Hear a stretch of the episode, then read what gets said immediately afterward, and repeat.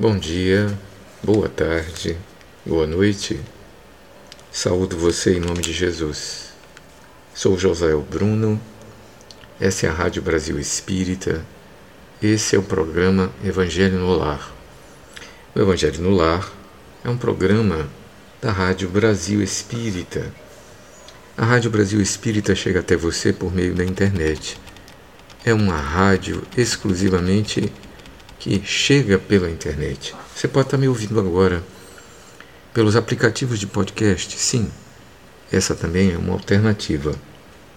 Essa é uma rádio que chega diretamente pelo www.rbe.com.br, mas você pode estar ouvindo pelo Amazon Music ou pelo Spotify. E você pode ouvir quantas vezes você quiser. A Rádio Brasil Espírita é um esforço de abnegados trabalhadores do estado de Alagoas, sobretudo de Márcio Eduardo, nosso líder, nosso coordenador, nosso diretor, que mobilizou pessoas pelo Brasil inteiro. Essa é uma das iniciativas brilhantes, decidida, determinada desse grupo de trabalhadores. E eu me somo a eles, me juntando como voluntário a esse trabalho. Nosso propósito nesse momento é conversarmos, refletirmos, dialogarmos em torno do Evangelho segundo o Espiritismo. Sim, essa é uma rádio espírita, esse é um propósito de divulgação e reflexão da doutrina dos Espíritos, do Espiritismo. Convido a você a se juntar a mim nos próximos minutos para juntos refletirmos, conversarmos é, pensarmos em torno do Evangelho. O Evangelho segundo o Espiritismo é uma das obras doutrinárias da doutrina do Espiritismo. Parece um, uma redundância, a obra doutrinária da doutrina. Né? O Espiritismo é uma doutrina, é mais do que uma religião. Embora seu aspecto religioso seja mais conhecido, enquanto doutrina ela tem uma base filosófica, epistemológica ela também tem uma base científica, já que o seu iniciador, já que, digamos, o seu codificador, não usamos a palavra fundador, que é o Espiritismo é de todos os tempos, mas aquele que reúne em 1854, 55, 56, 57 e traz ao mundo as obras que são a base da doutrina, o livro dos Espíritos, o livro dos Médios, o Evangelho segundo o Espiritismo, o céu e o inferno, a Gênese, e depois dele as obras póstumas, escritas por Kardec, toda a revista espírita, o principiante espírita, enfim, as obras que constituem a estrutura da doutrina. Nós, nesse instante, vamos conversar em torno de uma delas, que é o Evangelho segundo o Espiritismo. Já chegamos no capítulo 8, capítulo 9, estamos no capítulo 10, tá bem? Mas antes de começarmos, fazemos como de hábito a nossa leitura preparatória. Hoje temos a página Caridade e Poder do livro Caridade no Dia a Dia. Caridade e Poder. Quando você for detentor de algum poder de comando sobre pessoas, não se esqueça da caridade, pois, quando essa posição é alcançada, Costuma se esquecer que se lida com seres humanos sensíveis e desejosos de acolhimento. Cuide para que o poder não lhe perturbe a razão e lhe possa trazer benefícios espirituais na experiência de comando. Com aqueles que estão momentaneamente na condição de seus subordinados, não se esqueça da caridade, pois amanhã os papéis poderão estar invertidos e você será tratado como os está ensinando. Lembre-se de que você sempre está ensinando e aprendendo em qualquer posição na qual se encontre. Seus empregados são seus colaboradores, mesmo a seu serviço, não são propriedades ou bens dos quais você possa dispor. Deles o mesmo tratamento que concede ao divino pois cada ser humano o representa. Sua caridade aos empregados não lhe confere qualquer superioridade em relação a eles, mas tão somente a posição de quem deve auxiliar o próximo.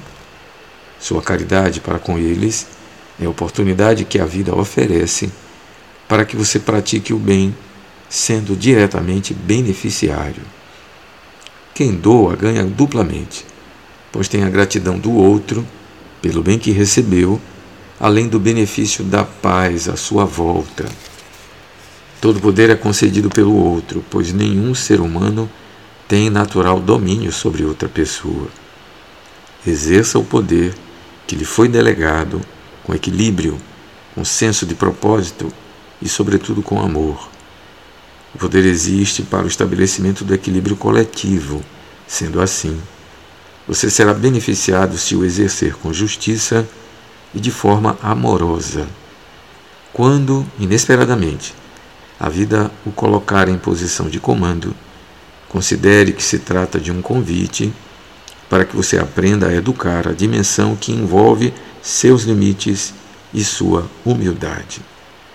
Exercite sua coerência, sua simplicidade e sua capacidade de influenciar positivamente as pessoas quando exercer o poder. Quando no exercício do comando, não deixe de tratar bem o outro, de empoderá-lo naquilo que lhe compete realizar. Não humilhe, nem tripudie sobre as pessoas, pois são seus irmãos temporariamente sob sua orientação. Conscientize-se de que comandar é experiência provisória e que exige autocontrole e senso de propósito. Lembre-se de que só sabe comandar quem sabe obedecer. Coloque-se, portanto, sempre no lugar de quem executa suas ordens, refletindo sobre o que o outro está aprendendo com aquilo que está executando. O poder que você concede ao outro é o que você é capaz de exercer. Então, nossa mensagem de hoje, caridade e poder, um convite à reflexão para aqueles que exercitam cargos de liderança, que se encontram em posições de comando, aqueles que são chefes, que são coordenadores, que são diretores, temporária ou definitivamente. Na verdade, tudo é temporário. Né? No cenário da vida, nada é definitivo. O conselho é, portanto, fique atento e exercite com caridade o poder que está ao seu dispor. E nós somos sempre convidados, seja no ambiente de trabalho, seja no ambiente doméstico, seja junto à família. Somos chamados muitas vezes a nos posicionarmos ou a exercermos a condição de coordenadores, de comando, de diretores. O poder vem às nossas mãos. Nesses casos, não se esqueça da caridade. Muito bem, essa é a nossa mensagem inicial. Vamos então para a página do Evangelho de hoje. Vamos lá. Então, prossigamos. Chegamos no capítulo 10, como na semana que passou.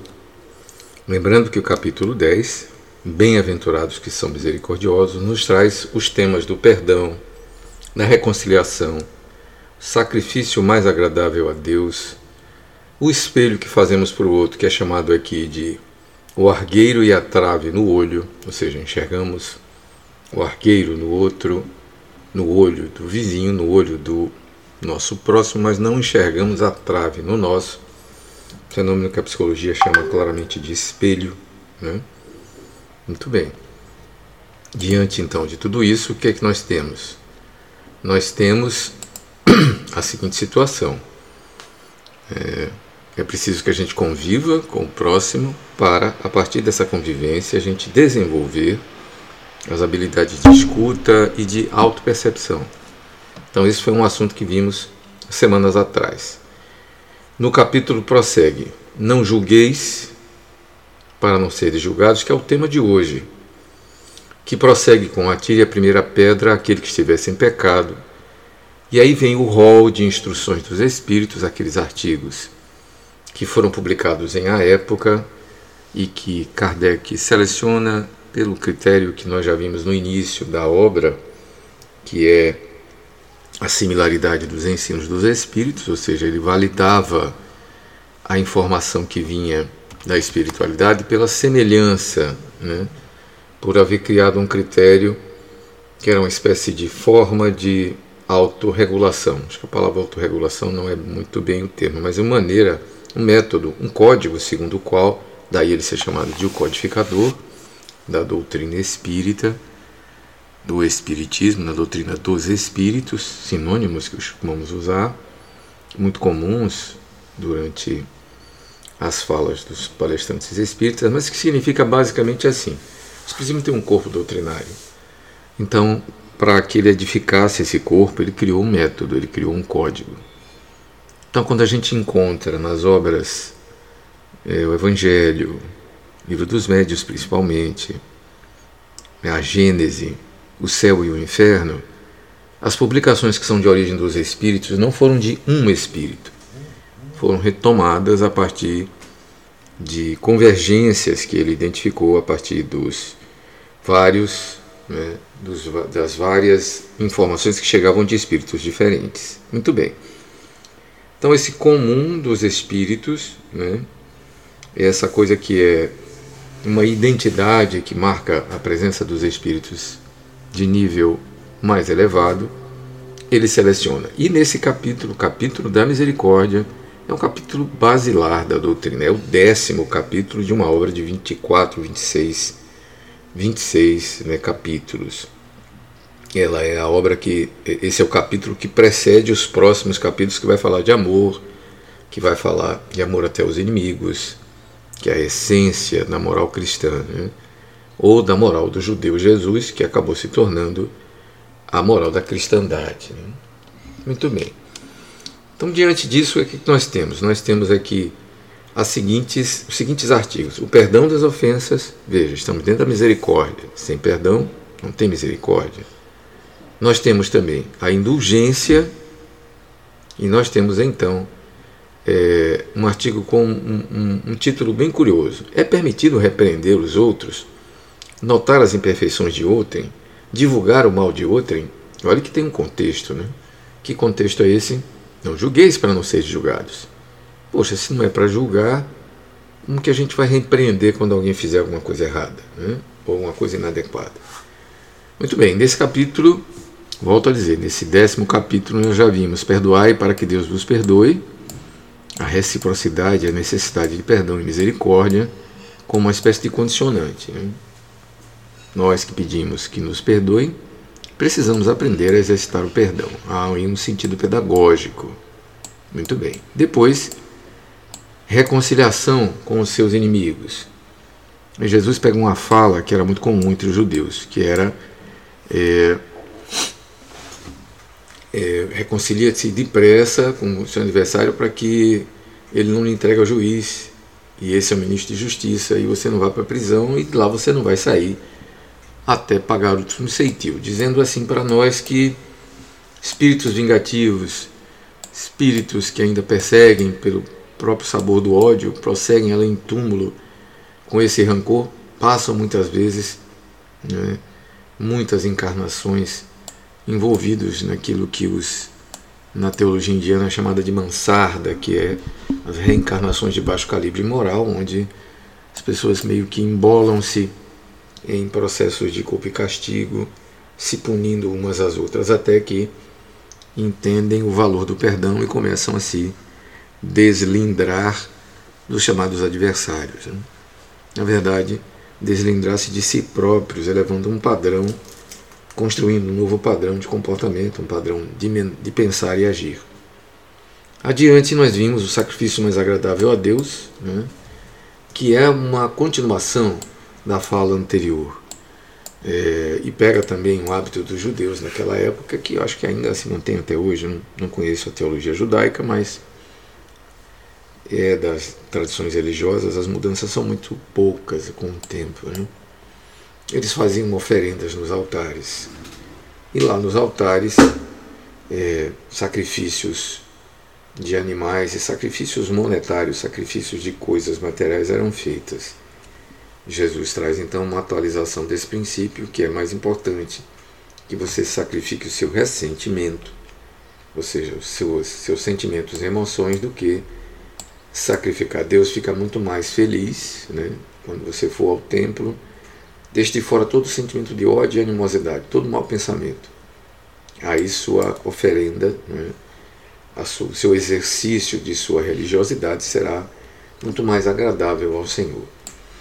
Como já falamos, o item seguinte foi o argueiro e a trave, o fenômeno do espelho. Somos todos colocados nesse momento, numa fase em que nos encontramos na nossa evolução, que ainda somos incapazes, pelo nosso orgulho, de reconhecer nossas próprias faltas, somos colocados na presença daqueles que, agindo como nós agimos, vivendo como nós vivemos, se comportando como nós nos comportamos, servem de espelho para que a gente se enxergue.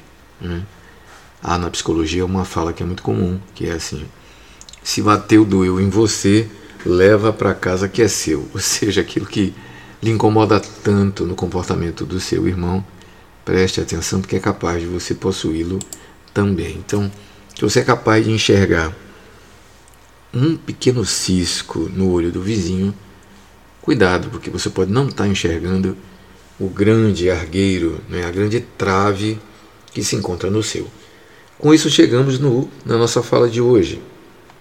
Chegamos no, no artigo de hoje, que é o 11 e o 12, que se chama Não julgueis para não seres julgados. Atire a primeira pedra aquele que estiver sem pecado. Vamos lá. Mateus capítulo 7, versículo de 1 e 2, os versos 1 e 2. Não julgueis a fim de não seres julgados Porquanto sereis julgados conforme houveres julgado os outros, empregar-se-á convosco a mesma medida de que vos tenhais servido para com os outros. Está no capítulo 7, versos 1 e 2 do evangelista Mateus. E tem uma segunda citação também, só que dessa de João, no capítulo 8, os versículos longos de 3 a 11. É a narrativa muito conhecida. Então os escribas e os fariseus trouxeram uma mulher que fora surpreendida em adultério e, pondo-a de pé no meio do povo, disseram a Jesus: Mestre, esta mulher acaba de ser surpreendida em adultério. Ora, Moisés, pela lei, ordena que se lapidem as adúlteras. Qual sobre isso a tua opinião? E prossegue o evangelista: diziam isso para o tentarem e terem de que o acusar. Jesus, porém, abaixando-se, entrou a escrever na areia com o dedo. Como continuassem a interrogá-lo, ele se levantou e disse: Aquele dentre vós que estiver sem pecado, atire a primeira pedra. E em seguida, abaixando-se de novo, continuou a escrever no chão.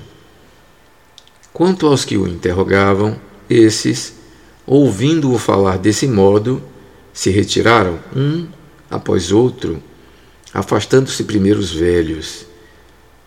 Ficou, pois, Jesus a sós com a mulher colocada no meio da praça. Então, levantando-se, perguntou-lhe Jesus, dirigindo-se à mulher: Mulher, Onde estão os que te acusavam? Ninguém te condenou? Ela respondeu: Não, Senhor. Disse-lhe Jesus: Também eu não te condenarei. Vai-te e de futuro não tornes a pecar. Repetindo, isso está nas anotações do evangelista João, no capítulo 8 do seu evangelho, versículos 3 a 11. Essa é a história muito conhecida, que acabou sendo conhecida depois com o nome de é, a história dos homens adúlteros. Perdão, da mulher adúltera. Né?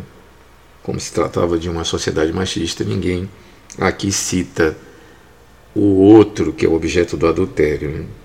Era a mulher, portanto, a sedutora, aquela que, enfim, cometia o adultério. O homem não. Né? Enfim, deixemos para segundo plano. A essência aqui é a fala de Jesus. E é assim que Kardec nos coloca: atire-lhe a primeira pedra aquele que estiver isento de pecado, disse Jesus. Essa sentença faz da indulgência um dever para nós outros, porque ninguém há de que não necessite para si próprio de indulgência. Ele nos ensina que não devemos julgar com mais severidade os outros do que nos julgamos a nós mesmos, nem condenar em outrem aquilo que nos absolvemos. Antes de profligarmos a alguém uma falta, vejamos se a mesma censura não nos pode ser feita. O reproche lançado à conduta de outrem pode obedecer a dois móveis. Primeiro, reprimir o mal. Segundo, desacreditar as pessoas cujos atos se criticam. Não tem excusa nunca esse primeiro propósito, porquanto, no caso, então só há maledicência e maldade. Primeiro pode ser louvável e constitui mesmo, em certas ocasiões, um dever, porque um bem deverá daí resultar e porque, a não ser assim, jamais a sociedade lhe reprimiria o mal. Não cumpre, aliás, ao homem auxiliar o progresso do seu semelhante? Importa, pois, não se tome em sentido absoluto esse princípio. Não julgueis, se não quiseres ser julgados, porquanto a letra mata e o espírito vivifica. Não é possível que Jesus tenha proibido que se profligue o mal uma vez que ele próprio nos deu exemplo, tendo-o feito até em termos enérgicos. Tendo-o feito em termos enérgicos. O que quis significar é que a autoridade para censurar está na razão direta da autoridade moral daquele que censura. Tornar-se alguém culpado daquilo que condena em outrem é abdicar dessa autoridade, é privar-se do direito de repressão.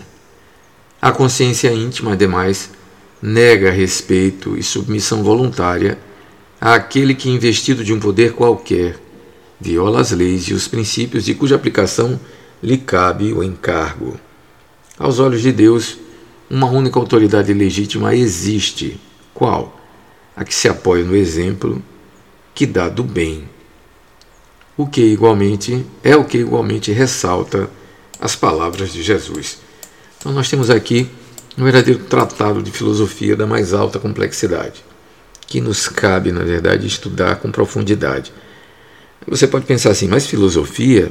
Sim, nós estamos diante de uma ética de se comportar, né, que nós chamamos de moral, mas que na verdade é um jeito de um nível elevado que nos é, abstrai, que nos convida a pensar fora e além da lei de Talião mas que nos convida a uma postura evolutiva de enxergar as coisas. Né?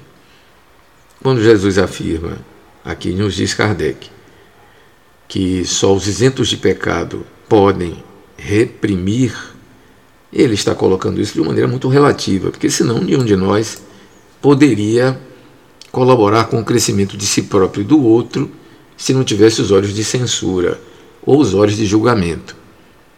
O que ele está dizendo implicitamente é que todos nós julgamos. O que não temos e que não devemos ter é uma atitude hipócrita perante o julgamento, nem uma atitude dura. Ele começa dizendo isso. Né? Indulgência é um dever para com todos, porque não há ninguém que não necessite, ou seja, estamos no capítulo da misericórdia. Então, indulgência é uma das facetas da misericórdia. Então, ao julgar, seja indulgente. Ele não diz que não nos abstenhamos de julgar. Não. Ele não diz que nos abstenhamos de severamente condenar a todos com a nossa régua, sobretudo quando nós estivermos igualmente cometendo os mesmos erros que apontamos. Na verdade, o fato de julgar, de enxergar o argueiro no olho do vizinho, é um exercício para dentro, para olharmos para nós e percebermos se nós não poderemos ser censurados com a mesma severidade ou na mesma condição que estamos censurando o outro. Na verdade, é um exercício, um momento para fora e no outro momento para dentro. Aliás, primeiro para dentro. Né? Antes de censurarmos a falta, vejamos se essa censura não nos cabe. É o primeiro parágrafo da fala de Kardec. Né? É preciso é, reprochar, é preciso então condenar a conduta do outro? Sim, mas você precisa entender dentro de você o que é que está lhe movendo. Né? Você quer reprimir o mal? É louvável. Ou você quer desacreditar as pessoas cujos atos você está criticando? Que nesse momento, por exemplo, agora, nesse instante, em setembro de 22, próximo a um processo eleitoral para a escolha dos mandatários do poder central, né, do executivo e também do, do legislativo, o que mais encontramos é um apontando os erros do outro, né, criticando, é, inclusive usando palavras chulas, né, utilizando expressões que não vale a pena que a gente repetir. Muito bem. A intenção nesse caso é muito clara, é desacreditar o outro. Nesse caso, Kardec é muito claro, a fala de Jesus é muito apropriada. Não faça isso se você é, tem, digamos, as suas mãos igualmente sujas. E se o fizer, o faça com indulgência. Você está com a mão limpa, ou seja, você está isento da mesma falta que você acusa, não faça isso desde que não seja de maneira indulgente. Porque senão é só maledicência e maldade. E quando você é maledicente e é mal, você revela a sua verdadeira natureza. Aquele que aponta no outro por pura maledicência e maldade não é senão igualmente mal e igualmente maledicente. Então não merece nosso crédito. Né? Mas ele insiste que o primeiro movimento, que é de reprimir o mal, esse é louvável e muitas vezes é um dever. Dever de onde resulta o bem para aquele em quem reprimimos, portanto, aquele que cometeu um, ato inadequado, que era chamado no passado de pecado. Né? Aquele que cometeu, vamos pegar a palavra pecado, que é uma palavra bem caracterizada e já muito conhecida na nossa linguagem. Aquele que cometeu o pecado, se ele não for reprimido, se ele não for censurado, se ele não for reprochado, usando a expressão aqui de Guilherme Ribeiro, né? Ele continuará agindo de maneira inadequada na sociedade. Então ele precisa de limites, ele precisa de repressão, ele precisa de ademoestação, ou seja, é preciso que se coloque o e o ajude a reconhecendo o seu erro, poder se corrigir. Né? Então, esse é um dever. E a sociedade não reprimiria o mal se assim não agisse. Então, para auxiliar o progresso daquela criatura, de si próprio, da própria sociedade, o mal precisa ser reprimido, precisa ser detido. E se assim não for, nós ficaremos todos vulneráveis aos maus, aos violentos. A gente vai lá, por exemplo, no capítulo dos brandos e pacíficos, a gente encontra isso. Jesus chegando a reprovar até a palavra inadequada, o que hoje seria chamado de discurso de ódio, que nos lembra aquele paradigma de Karl Popper que diz assim: é preciso tratar o intolerante de uma maneira que ele não tome conta e destrua as relações. Né? Karl Popper escreve isso em 1945, é o chamado paradigma popperiano, até hoje é falado assim, como lidar com os intolerantes sendo uma sociedade tolerante. Uma sociedade tolerante lidando com o intolerante leva ao fim da própria sociedade tolerante, porque o intolerante acaba impondo e acaba agindo com violência, com agressividade e acaba a tolerância da sociedade destruindo a própria base do que hoje a gente pode chamar de democracia. Então, até para a tolerância é preciso ter limite, né? é preciso que haja sinais que a gente perceba claramente. Mesmo com indulgência, a gente tem que pôr limite ao mal. Se o mal não for reprimido, né? e há uma fala disso também no livro dos Espíritos, quando diz que por que, que os bons não comandam e por que, que os maus assumem o poder, porque os bons são tímidos. Né? E os maus são intrigantes, os maus são determinados e muitas vezes assumem aquilo que caberia aos bons fazerem. Então, quando nós nos determinarmos e estabelecermos limites, regras claras, o mal certamente não proliferará. E existe da nossa parte, então, uma experiência muito conhecida que é a famosa não violência pregada e exercida por Gandhi e que levou o mundo a perceber toda a falência, a incoerência a falta, digamos assim, de verdade nos colonizadores ingleses que acabaram por eh, se afastando do domínio da Índia, não sem causarem dor e sofrimento. Eles impuseram o racha na Índia, e daí surgiu o Paquistão, e teve todo aquele êxodo que morreram muitas pessoas. Eles simplesmente se afastaram, mas não se deixarem as suas consequências. Né? Mas muito bem. Então, necessário então que se reprima o mal. Está muito claro assim. Bom, então como é que a gente lida então? Importa então que a gente não tome sentido absoluto não julgueis. Não é? Porque se a gente se apegar somente à letra, a gente não entende a profundidade do ensinamento cristão. Ok? O que é que Kardec diz? É impossível que Jesus tenha proibido que a gente detenha o mal.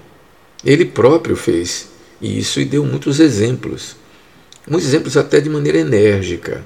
Não devemos esquecer o episódio de expulsão dos vendilhões do templo. Cristo toma realmente de algo que se transforma num chicote e bane aqueles que estavam fazendo na casa do Senhor do templo na época né, um covil de ladrões. Ele usa palavras muito duras. Né? Não volte e ele diz sepulcros caiados. Né? Então ele usava de energia quando ele queria reprimir o mal. O que então quer significar isso? O que ele quis significar é que a autoridade, para poder fazer a censura, ela precisa ser baseada na autoridade moral daquele que censura. Aí está a questão.